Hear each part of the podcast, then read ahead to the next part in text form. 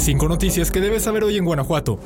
Claudia, de 11 años, tiene enormes raspaduras y golpes en los brazos porque un motociclista la atropelló cuando invadió la ciclovía del Boulevard Vasco de Quiroga el pasado jueves. Pero cuando su abuela fue a levantar la denuncia en el Ministerio Público, le dijeron que sería archivada porque la niña tuvo la culpa. Después le dijeron que el motociclista ya fue identificado y que el lunes le depositarán 2.500 pesos, lo que consideran es injusto. Además, señaló que no le han dado ni el nombre ni ningún dato del hombre que aventó a su nieta. El sábado, AM realizó un recorrido en la ciclovía donde ocurrió el accidente y constató que en un minuto por lo menos tres motociclistas invadieron el carril exclusivo de los ciclistas. Más tarde, el secretario del Ayuntamiento de León informó que ya se puso en contacto con la familia de la menor y comentó que el lunes tendrán una reunión para brindarle apoyo tanto para gastos médicos como educativos.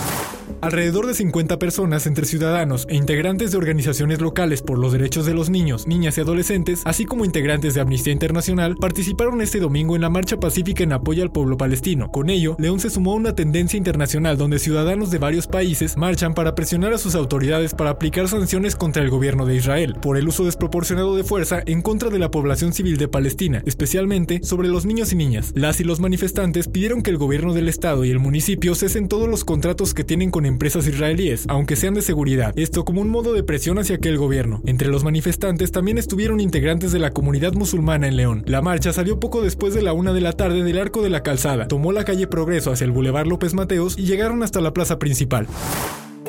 Alumnos del Sabes de Guanajuato ganaron primero, tercero y quinto lugar en la categoría de bachillerato del torneo de robótica educativa WER 2023, que se realizó en las instalaciones de la Prepa Tech en Monterrey, Nuevo León. De esta manera obtuvieron su pase a la competencia mundial que se llevará a cabo en Shanghái, China. En la etapa nacional del torneo compitieron 94 equipos de diferentes preparatorias de 14 estados de la República Mexicana. Los participantes construyeron y programaron un robot, el cual desarrolló de forma autónoma distintas pruebas en estaciones temáticas y en diversas rondas establecidas. El primer lugar lo obtuvo el equipo Tesla del Bachillerato Sabes 18 de marzo de Salamanca. El tercero pertenece al equipo Bluebot del Sabes Noria de Mosqueda de Valle de Santiago. Y el quinto lugar fue para el equipo Chems del Bachillerato Sabes La Campana de Salamanca.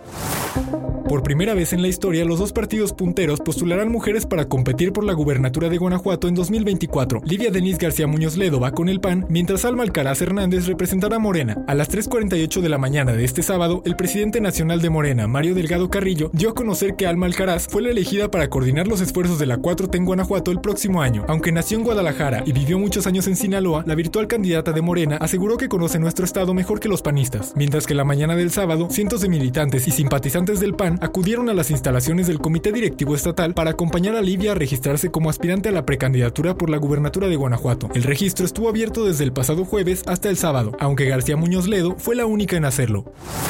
Matraca, originaria de Purísima del Rincón, Guanajuato, fue reconocida como la drag del año en los premios Impulse LGBTIQ que se realizaron en la Ciudad de México. Fueron 17 categorías con las que se reconoció a todo eso que nos impulsa en una ceremonia transmitida a través de TikTok y que fue conducida por Cristal Silva y Roberto Carlo. Entre las celebridades invitadas a esta gala estuvieron Ricardo Peralta, Regina Murgía, Jorge Loza, Curby Selma y hasta Kimberly Irene de las Perdidas.